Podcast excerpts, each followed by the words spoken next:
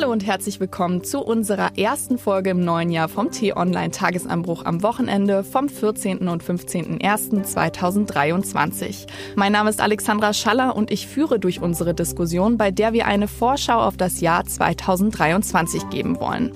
Im vergangenen Jahr folgte Krise auf Krise. Der Krieg in der Ukraine, neue Covid-Varianten, die Proteste im Iran, aber auch starke Uneinigkeiten in Deutschland, besonders in Bezug auf die Klimapolitik. Wie kann eine Energiewende in der Ampelkoalition gelingen? Welche Entwicklungen lassen sich noch im Ukraine-Krieg erwarten und welche Schritte muss die Politik gehen, um das Vertrauen der Bürger zurückzugewinnen? Um diese Fragen zu beantworten, begrüße ich neben mir den T-Online-Chefredakteur Florian Harms. Hallo, schön, dass es wieder losgeht. Und unsere Chefreporterin für Politik Miriam Holstein. Hallo, darf man noch alles Gute fürs neue Jahr wünschen? Ja, darf man, denn ich wollte Dann euch. wünsche ich das. Ich wünsche euch natürlich auch ein frohes neues Jahr. Aber wie froh können wir tatsächlich sein mit diesem neuen Jahr? Denn gefühlt, wie gerade schon am Anfang erwähnt, folgte Krise auf Krise. Und wir steigen jetzt auch schon mit einer großen Krise in Deutschland ein. Und zwar gibt es Klimaproteste in Lützerath. Hier hat der Energieversorger RWE geplant, ein Dorf niederzureißen, um den Tagebau Gerweiler auszudehnen und Braunkohle abzubauen. Doch viele Klimaaktivisten und Aktivistinnen wollen sich damit nicht zufrieden geben und besetzen das leere Dorf. Und da fragt man sich natürlich, ist das, was die jungen Aktivistinnen und Aktivisten tun, tatsächlich ein Zeichen an die Politik und geht aus diesem Konflikt ein Sieger hervor? Also ich, möchte mal noch mal einen Schritt vorher ansetzen und sagen, ich finde, wir sind, wenn man vom Krieg in der Ukraine absieht, der uns natürlich weiter belastet und äh, schreckliche, wo, wo wir schreckliche Situationen sehen. Ansonsten sind wir besser ins neue Jahr gestartet, als wir im vergangenen Jahr noch gedacht hätten. Denn da gab es zahlreiche Prognosen, dass die Energiekrise die äh, Proteste äh, total eskalieren lassen würden, dass wir einen absoluten Wutwinter äh, erleben würden. Jetzt haben wir aus diversen Gründen keinen erlebt. Wir erleben jetzt sogar einen sehr milden Winter, was natürlich beim Energiesparen äh, hilft. Insofern war der Start ins neue Jahr besser als gedacht. Und was Lützerath betrifft, auch da würde ich sagen, es, ist, es sind Proteste mit Ansage, aber es geht natürlich auch sehr um Symbolik. Also dieser Ort wird geräumt werden, daran habe ich äh, gar keinen Zweifel.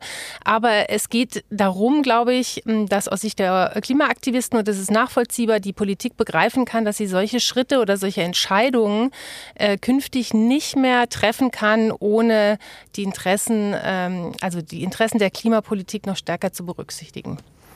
Was wir da sehen, ist ja ein klassischer politischer Kompromiss, wie man ihn in Deutschland eigentlich oft sieht. Also der Hintergrund ist ja, dass Robert Habeck als Klimaminister ausgehandelt hat, dass der äh, dass der Kohleausstieg in NRW vorgezogen wird auf 2030 und dafür darf der Energiekonzern RWE aber eben Lützerath noch abbaggern.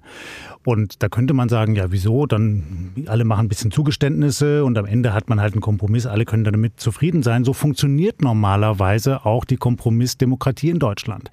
Jetzt haben wir aber halt eine Krisenherausforderung, die so groß ist, dass wir viel schneller handeln müssen ja, damit wir überhaupt noch in die Nähe der Pariser Klimaziele kommen, wozu Deutschland sich gesetzlich verpflichtet hat. Und das erzeugt diesen großen Druck. Und die jungen Leute, weil du gerade gefragt hast, ob es da vielleicht Sieger gibt, nein, da wird es eigentlich nur Verlierer geben. Die jungen Leute haben eben den Eindruck, ihre Perspektive wird viel zu wenig berücksichtigt in dieser Politik. Ja, denn also die Menschen, die jetzt politische Entscheidungen treffen, wie zum Beispiel Robert Habeck, die werden in 15 Jahren in Rente gehen und deren weiterer Lebensverlauf ist irgendwie auch absehbar. Aber junge Leute, die heute noch am Anfang ihres Lebens stehen, die werden in 15 Jahren mitten im Leben stehen und dann voll getroffen werden von den Folgen der Klimakrise. Gut, jetzt sind wir schon bei den äh, jungen Aktivistinnen und Aktivisten, die ein Zeichen setzen wollen ähm, an die Politik. Und äh, solche Klimaproteste, wie sie jetzt gerade in Lützerath passieren, sind im letzten Jahr immer wieder vorgekommen, aber auch auf noch krassere Art und Weise von Gruppen wie beispielsweise der letzten Generation. Die haben sich beispielsweise am Flughafen festgeklebt oder Gemälde mit, mit Suppe ähm, vollgeschüttet. Und ich frage mich bei solchen Aktionen, ob das tatsächlich hilft, ein schnelleres Handeln ähm, in der Politik zu erreichen oder ob solche Handlungen eher kontraproduktiv sind.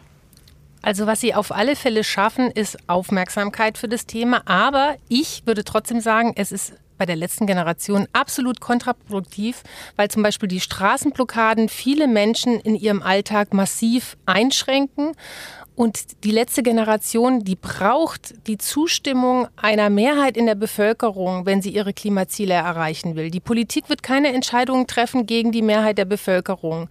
Also müsste sie da im Grunde um mehr Sympathie oder mehr Verständnis auch für das Anliegen werben. Wie kann das funktionieren? Ich finde Fridays for Future hat es äh, wirklich sehr, ähm, sehr beispielhaft vorgemacht. Die wurden am Anfang auch belächelt und kritisiert, aber letztendlich, was sie gemacht haben, ist, wie Florian es ja auch sehr schön beschrieben hat, die haben ihre Ängste und ihre äh, Wünsche auch an die Zukunft, haben sie auf die Straße getragen und dort eben sehr laut, aber sozusagen nicht, ähm, nicht mit Gewalt oder mit Blockaden zum Ausdruck gebracht. Und am Ende kam niemand mehr um sie herum. Bei der letzten Generation sind so viele so entnervt und ich denke, es ist auch noch nur eine Frage der Zeit, äh, bis da ähm, dann auch ungewollt Menschen äh, zu Tode kommen, etwa weil eine Blockade einen Rettungswagen so blockiert, dass jemand nicht mehr rechtzeitig gerettet werden kann, dass sie damit die Sympathie äh, der Bevölkerung verspielen. Es gibt einen interessanten Punkt, den du da angesprochen hast, Miriam. Ähm, als du sagtest, dass die Klimaaktivisten eine Mehrheit in der Bevölkerung hinter sich brauchen, damit sie ihre Ziele erreichen können. Das ist sicherlich richtig. Und das, glaube ich, stimmt auch für viele Politikfelder in Deutschland, dass man halt einfach erstmal einen gesellschaftlichen Konsens herstellen muss. Jetzt ist aber diese Herausforderung durch den Klimawandel so groß, dass wir viel schneller handeln müssten. Und die Gefahr ist eben groß, und das sagen dann nicht nur Aktivisten, sondern auch Wissenschaftler, dass wir an einen Punkt kommen werden, da können wir gar nicht mehr handeln. Und da haben wir den Spielraum gar nicht mehr. Und da wird auch die Zeit nicht mehr bleiben, um einen gesellschaftlichen Kompromiss herzustellen für weitergehende Maßnahmen, die auch sehr drastisch ausfallen können. Und das ist eine große Gefahr auch für unser Land, dass wir irgendwann quasi selbst an so einer Bruchkante stehen und der nächste Schritt geht nur noch nach unten.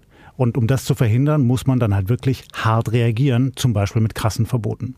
Ich bin absolut bei dir, aber ich glaube, da musst du eben auch ganz viel Überzeugungsarbeit leisten. Und wenn du irgendwie Säure oder Kartoffelbrei auf Gemälde äh, schmeißt, dann, dann erreichst du das nicht. Dann stößt du im Grunde nur ganz viele Menschen, bei ganz vielen Menschen auf Unverständnis und auf Abwehr, auch der Ziele, die dahinter stecken. Schauen wir doch einmal auf das Thema, auf das sich die Proteste der jungen Menschen beziehen. Und zwar den Klimawandel. Im letzten Jahr wurden rund 38 Milliarden Tonnen CO2 ausgestoßen.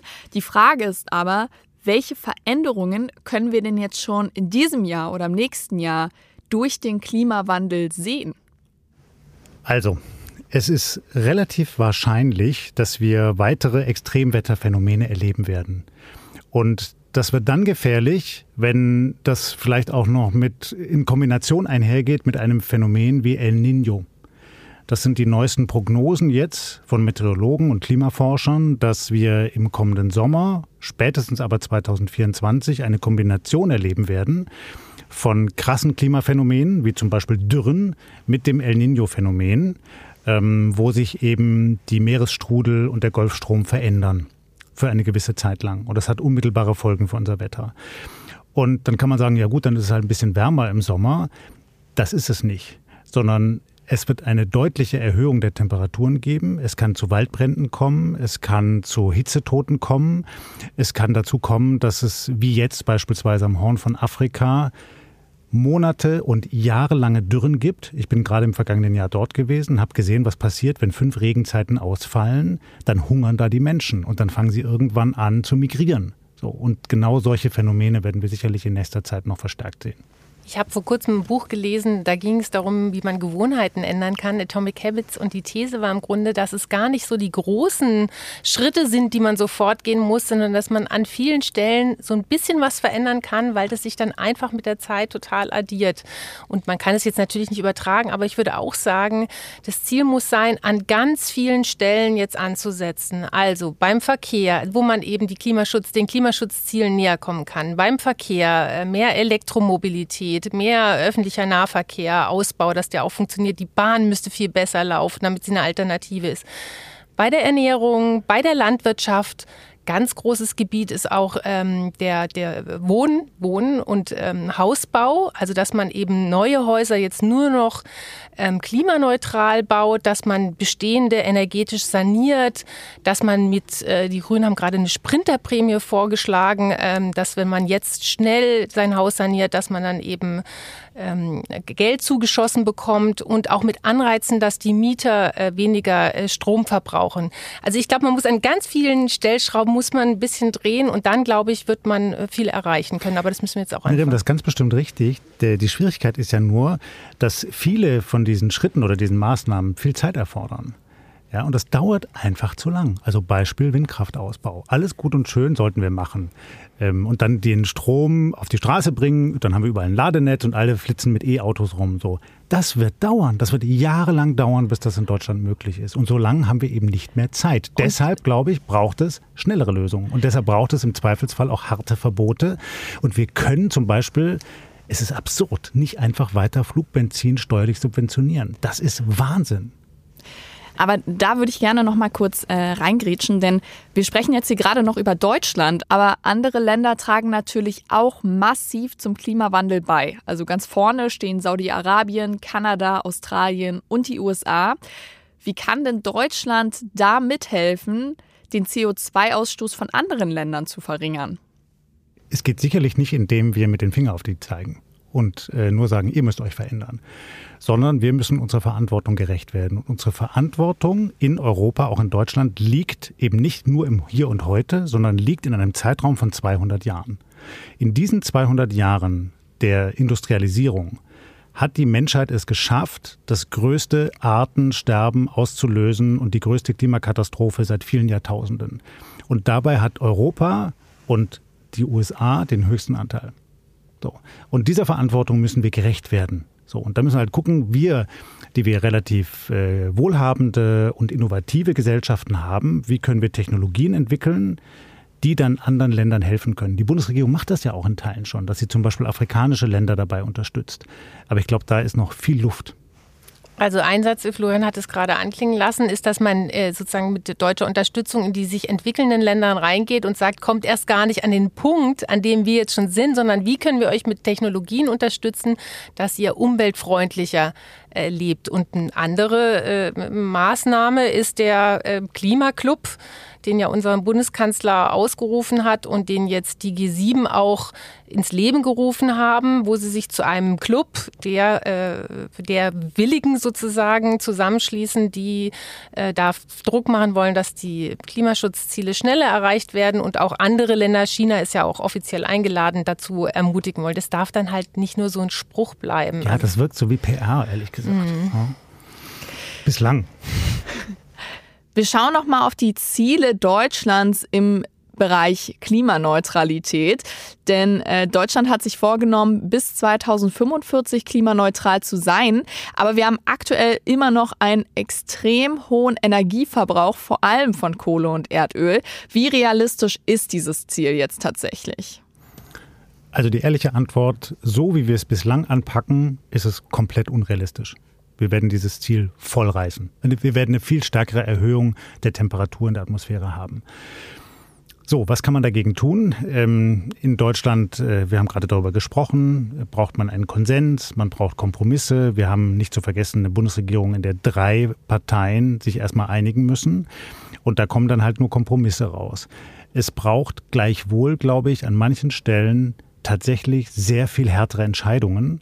Und ich sage mal so, diese Entscheidungen werden ohnehin kommen. Also wir werden an den Punkt kommen, da wird Fliegen, jedenfalls solange es kein grünes Flugbenzin gibt, nicht so möglich sein, wie es heute möglich ist. Und warum machen wir nicht früher diesen Schritt, ja, wo noch mehr zu retten ist, bevor wir immer näher an diese Kipppunkte des Klimas rankommen? Und da muss man schon fragen, oder Verkehr, ne? soll es so sein, dass wir einfach ungestört weiter mit unseren Benzinmotoren umherflitzen und CO2 ausstoßen? So. Oder muss man da härter eingreifen? Zum Beispiel in Städten. Sollen wir alle durch die Städte weiter mit Autos fahren? Oder kann man sagen, nein, wer eine Stadt fährt, muss halt eine sehr hohe City-Maut berappen? Du hast gerade erwähnt, dass vor allem jetzt auch im letzten Jahr das Problem war, dass sich auch innerhalb der Koalition nicht so richtig geeinigt wurde. Welcher Weg wird denn jetzt gefahren? Und ähm, hier wollte ich nochmal nachhaken, ob ihr glaubt, dass diese Ziele der Klimaneutralität überhaupt möglich sind, wenn wir eine Ampelkoalition haben, die es nicht schafft, sich zu einigen. Ähm, also ich glaube schon, weil ich glaube, allen beteiligten Parteien klar ist, dass die, sie am Erfolg der Energiewende auch am Ende gemessen werden. Und man muss sagen, sie haben relativ ambitionierte Ziele auch schon formuliert. Man muss ihnen vielleicht auch Jetzt wird Florian gleich wieder dazwischen und sagen, die Zeit haben wir nicht. Ich finde, man muss ihnen ein bisschen Zeit einfach noch geben. Also nach einem Jahr zu sagen, die haben es alles total in den Sand gesetzt, das wäre wirklich zu früh. Ähm, ja, und dann gucken, wie sie die Maßnahmen äh, auch umsetzen. Also die große Preisfrage wird noch sein, ob die äh, FDP sich für ein Tempolimit äh, am Ende dann doch begeistern kann. Aber ich würde mal jetzt darauf tippen, dass das auch noch kommt. Ja, und man darf ja auch nicht vergessen, das war ein absolut außergewöhnliches Jahr 2022. Die waren ja eigentlich anders angetreten zu Beginn. Die wollten ja viel stärkere Klimapolitik machen und dann mussten sie sich erstmal mit diesem Krieg da beschäftigen. Genau, und da wären wir schon beim nächsten Thema. Ich danke dir für die tolle Überleitung. Und zwar ähm, schauen wir jetzt auf den Krieg in der Ukraine. Ähm, denn das war seit Februar 2022 auch ein sehr, sehr großes Thema. Und ich glaube, viele von uns stellen sich die Frage, wie und wann dieser Krieg enden kann. Vielleicht mal diese große Frage in den Raum an euch beide geworfen. Also man wünschte sich ja, man könnte diese Frage ganz einfach beantworten, dass der Krieg schnell endet, weil Putin im Kreml einsieht, dass er den nicht gewinnen kann. Und ich glaube, das ist relativ klar. Seine Kriegsziele, wie zu Beginn bekannt gegeben, kann er nicht erreichen. Er kann nicht die ganze Ukraine besetzen, weil insbesondere der Westen die Ukraine eben stark unterstützt und immer stärker unterstützt. Jetzt werden auch noch Kampfpanzer geliefert. Leider ist eben nicht davon auszugehen, dass die russische Seite noch rational handelt. Und das ist die große Gefahr so, und die Irrationale in diesem ganzen schrecklichen Drama. Und dieses Drama wird ja immer schlimmer. Also wenn wir nochmal zurückschauen auf den Beginn des Krieges, an diese Kriegsverbrechen in Butscha, da ging ein Aufschrei um die Welt. So. Was aber jetzt passiert, ist nicht weniger schlimm. Die Kämpfe um Bachmut beispielsweise, um Soledar, wenn man da ein bisschen tiefer reinschaut und zum Beispiel in den sozialen Medien verfolgt, was da passiert, das ist grausamst. Das sind Schlachten wie zu den schlimmsten Zeiten des Zweiten Weltkriegs. Die Soldaten kämpfen dort auf den Leichen ihrer Kameraden. Und das Ganze in Europa. Da kann man doch einfach nur sagen, das darf doch nicht wahr sein. Und es ist aber leider so, dass das offenkundig zumindest gegenwärtig noch immer weiter eskaliert und dass es noch keinen Ausgang für diesen Krieg gibt. Ich habe am Anfang gedacht, dass der Krieg ganz schnell vorbei sein wird, weil ich da noch geglaubt habe, das, was viele erzählt haben, dass die russische Armee einfach so deutlich überlegen ist. Inzwischen muss ich sagen, äh, ich fürchte, er wird eher später als früher zu Ende sein. Sprich, ich glaube, er wird noch viele, viele Monate gehen, weil die Situation erscheint jetzt äh, absolut festgefahren, weil im Grunde muss ja, wenn man sich mal die Dynamiken auf beiden Seiten anschaut, dann müssen beide Seiten aus ihrer Innenperspektive einen Sieg vorweisen können. Also natürlich Zelensky äh, ganz klar, weil er das Land retten muss und auch weil er jetzt einen wahnsinnig hohen Blutzoll schon gezahlt hat dafür und weil ich glaube, es von der Bevölkerung nicht akzeptiert werden würde, dass für diese Opfer, die sie gebracht haben, er so ein, so ein Kompromiss einfach äh, eingeht, indem er zum Beispiel die Krim Russland überlässt oder auch die, ähm, den Osten des Landes an Russland äh, abtritt. Auf der anderen Seite haben wir eben Putin, der aber auch irgendwie einen Sieg vorweisen muss, letztendlich indem er diese Gebiete einfach behält. Und das ist so eine festgefahrene Situation, dass ich mir momentan nicht vorstellen kann, äh, wie da schnell eine Lösung zustande kommen könnte. Ähm, könnte denn in so einer Situation auch noch ein ähm, Land von außen vielleicht eine tragende Rolle spielen. Also es sind ja auch größere Weltmächte ähm, in diesem Krieg involviert. Glaubt ihr, ähm, da könnte noch jemand die Fäden mitziehen?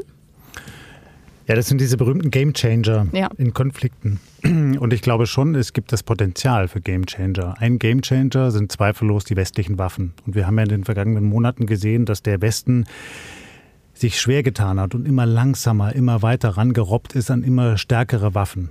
So, und wir kamen aus einer Zeit, da hat Deutschland Helme geliefert zu Beginn, ja, und jetzt liefern wir wahrscheinlich Kampfpanzer. So.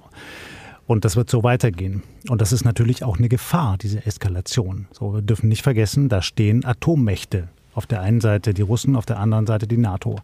Ein anderer Gamechanger ist China.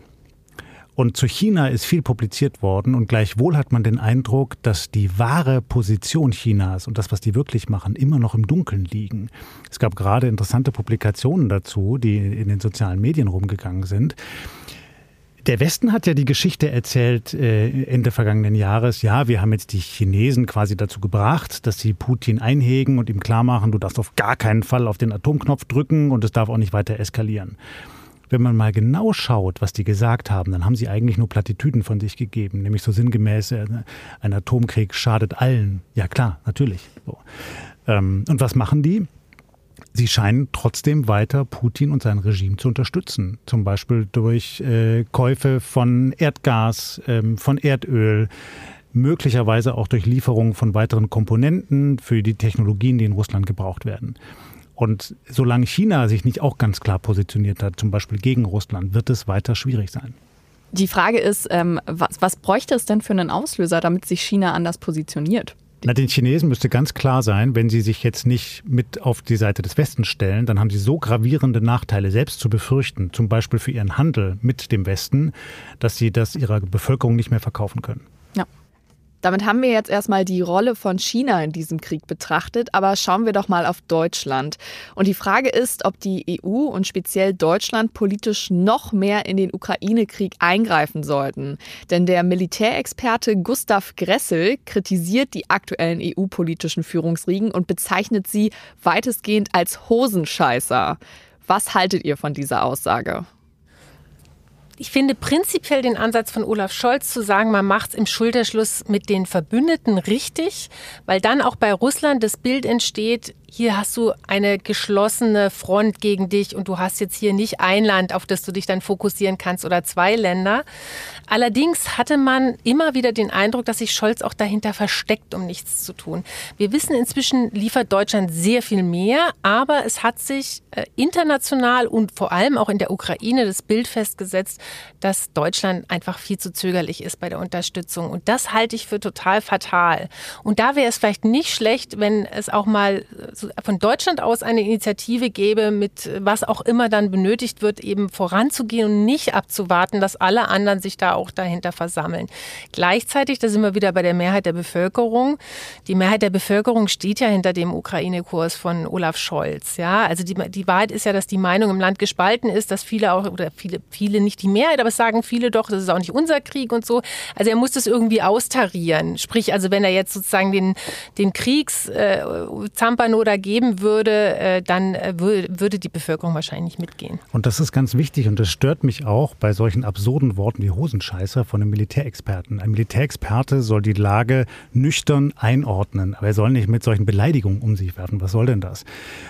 Wir dürfen nicht vergessen, Olaf Scholz hat als Bundeskanzler seinen Amtseid darauf geschworen, Schaden vom Achtung, deutschen Volk abzuwenden, nicht vom ukrainischen. So, und dann kann man zwar sagen, ja klar, wir verteidigen da auch unsere eigene Freiheit, weil Putin vielleicht noch viel weiter gehen würde. Alles fein. Ja, und es geht auch mit um die äh, EU und so weiter. Aber am Ende, wenn man mal ganz hart hinschaut, dann geht es darum, dass er die Verantwortung hat, 83 Millionen Deutsche zu schützen und eben alle. Und da sind sehr verschiedene Stimmungen, Wahrnehmen, Ängste in der Bevölkerung, die muss er alle aufnehmen. So. Und insofern finde ich auch, bei aller berechtigten Kritik, der macht keinen ganz schlechten Job. Also könnte sich Deutschlands Rolle in diesem Ukraine-Krieg nochmal verändern? Na, die Gefahr ist doch eigentlich, dass wir da jetzt immer weiter reingezogen werden. Ne? Da sind wir jetzt genau bei dem Punkt. Also jetzt liefern wir Kampfpanzer. Was kommt denn als nächstes? Also ich ahne, dass irgendwann der nächste Schritt vielleicht Kampfjets sein werden. So, weil man dann halt dann doch noch mehr den Russen entgegensetzen möchte oder vielleicht sogar irgendwann anfängt zu versuchen, die, die Krim zurückzuerobern. Du hast das gerade gesagt und das geht halt dann nur mit Jets.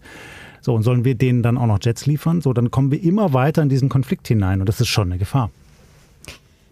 Gut, ähm, also ich würde jetzt hier erstmal äh, einen Schlussstrich ziehen unter diesen äh, Ukraine-Krieg. Wir können nicht absehen, wie sich dieser Krieg entwickeln wird. Ähm, wir werden auch nicht absehen können, was die nächsten Schritte von, von Putin sind. Ähm, wir können nur spekulieren. Und ich würde euch gerne nochmal fragen, was ihr glaubt, ähm, welcher Konflikt sich in diesem Jahr denn ähm, am meisten entwickeln könnte oder welcher Konflikt für euch besonders im Mittelpunkt steht, der vielleicht jetzt noch nicht genannt wurde? Wenig überraschend glaube ich, dass uns die Energiekrise weiter beschäftigen wird und dass die Nagelprobe nicht der jetzige Winter war, aus dem wir auf Holz geklopft wohl relativ gut rauskommen, sondern dass der nächste Winter entscheidend sein wird, weil dann die Vorräte eben schon sehr viel geringer sind als die, mit denen wir in den letzten Winter, in jetzt gerade noch verlaufenden Winter reingegangen sind. Und dann könnte es nochmal sehr schwierig werden. Andere Themen, Pandemie, würde ich mal sagen, weiß man nicht. Äh, hoffentlich vorbei. Ja, hoffentlich vorbei. Aber äh, was man aus China hört, ist jetzt, also man möchte nie ausschließen, dass da auch nochmal neue Varianten äh, auftauchen können, die nochmal eine neue Dynamik reinbringen. Also hoffen wir das Beste, sagen wir mal so. Flüchtlinge, denke ich, wird ein großes Thema sein weiterhin. Also wir werden noch, werden viele Flüchtlinge in diesem Jahr auch äh, aufnehmen müssen. Ich glaube, das sind so die großen Themen. Ach ja, genau. Und innenpolitisch Innenpolitisch sind wir mal gespannt, wie es bei den Grünen weitergeht, weil da zeichnet sich ja immer deutlicher auch ein Machtkampf zwischen Robert Habeck und Annalena Baerbock ab. Und das so ein bisschen. Das ist ja dann wiederum richtig spannend politisch. Ich glaube auch, Miriam hat sicherlich mit allem recht, was sie sagt. Und wir haben ausführlich über das Klimathema gesprochen. Wenn man jetzt nochmal nach anderen Themen schaut, dann gibt es vielleicht etwas, was alle diese Themen oder unseren Umgang damit verbindet. Und das ist die Frage, auf welcher Basis diskutieren wir eigentlich? Und da nehme ich schon wahr, dass leider Gottes immer mehr Menschen bereit sind, nicht mehr nüchtern zu unterscheiden zwischen Fakten und Gerüchten, sondern dass sie alles vermengen und in einen Topf werfen. Und äh, es gab interessante Studien auch dazu im vergangenen Jahr, die gesagt haben, das ist eigentlich die größte Gefahr, dass wir nicht mehr alle von denselben Fakten ausgehen sondern dass Lügen auf einmal zu Selbstverständlichkeiten werden. Wir haben das im Extrem in Amerika gesehen unter der Präsidentschaft von Trump und allem, was daraus erwachsen ist. Wir sehen es aber auch im Populismus in Europa. Und das hat, glaube ich, schon das Potenzial, an die Wurzeln der Demokratien zu gehen und die zu erschüttern. Und da müssen wir, glaube ich, sehr aufpassen. Und das ist vor allem natürlich auch eine Herausforderung für uns Medien. Also meinst du auch im Sinne von Querdenkern und Querdenkerinnen? Ja, sicherlich auch, ne? weil man viele von diesen Menschen eigentlich mit rationalen Argumenten kaum noch zu erreichen scheint. Ja. Und das ist ja schwierig, wenn die sich dann abkapseln in ihre eigenen Ideologieblasen und da dann weiter radikalisieren, dann sind ja eigentlich ja, für die öffentliche Debatte jetzt nicht verloren, aber sie sind schon sehr weit weg. Und wenn das immer mehr werden, wird das ein Problem, weil unsere Demokratie ist ja nichts Statisches, was einmal hingestellt wurde und dann funktioniert es so. Demokratie heißt, dass man jeden Tag dafür arbeitet und sich jeden Tag dafür einsetzt. Nur dann hat man eine lebendige Demokratie.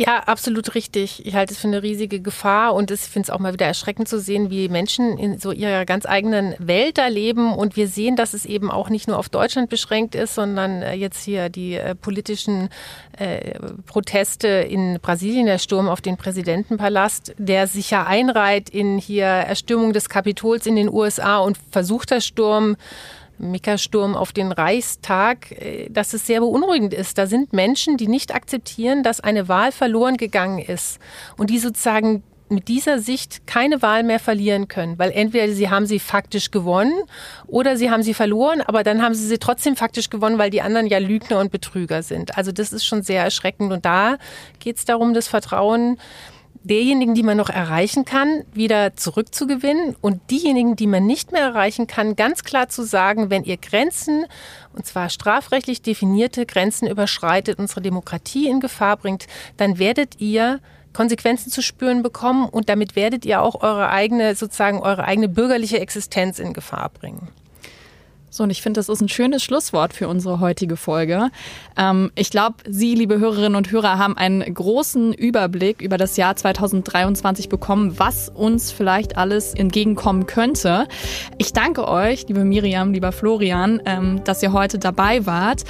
Und ich hoffe auch, dass es Ihnen, liebe Hörerinnen und Hörer, gefallen hat. Wenn ja, dann abonnieren Sie doch den Tagesanbruch-Podcast, dann verpassen Sie keine Folge. Anmerkungen und Kritik können Sie uns gerne senden an podcasts.t-online.de, also mit einem S nach Podcast. Und den nächsten Tagesanbruch, den gibt es dann Montag früh wieder von Annika Leister. Und ich freue mich schon auf die nächste Diskussion am Wochenende. Bis dahin, danke fürs Zuhören und tschüss. Tschüss. Ich bedanke mich auch nochmal für alle netten Zuschriften zwischen den Jahren. Da haben wirklich viele Leserinnen und Leser sehr herzlich geschrieben. Tschüss und bleiben Sie uns gut gewogen.